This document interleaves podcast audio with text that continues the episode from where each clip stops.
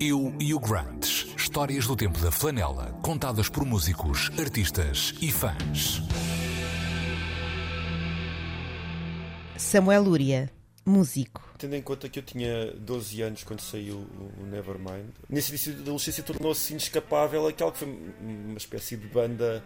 porta-voz de, de hinos sobre um estado adolescente, eh, literal ou não. Um, ah, tornou-se tornou um bocado a banda de uma geração e é a minha. Uh, e então, nesse sentido,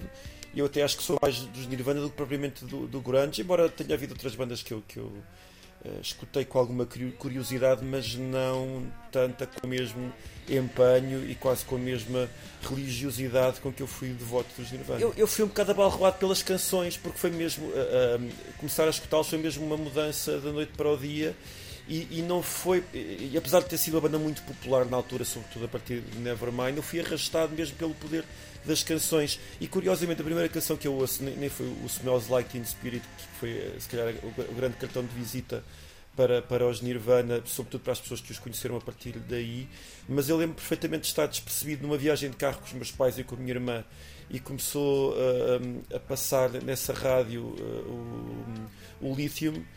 que era uma canção lenta e ao mesmo tempo enérgica, uma canção que falava só alguém que estava contente, mas parecia uh, o som de alguém muito revoltado, que tem um refrão que só diz yeah, yeah, yeah, e, é, é, é um yeah, é um sim que, que soa a recusa, a recusa de uma rebeldia, e aquilo abalou-me completamente. E, e lembro de ter, ter perguntado à minha irmã se ela sabia quem eram aqueles, aqueles gajos que estavam a passar e ela, ela já os conhecia e deu-me um lamiré de quem seriam e, fiquei completamente fisgado e, e, de facto é, é, essa canção é a súmula da, da, intempestividade hormonal da adolescência que eu estava a descobrir também na altura e, e da qual eu estava a ser acometido na altura e então uh, foi, foi uma, uma passagem, uma entrada muito natural, quase uh, obrigatória.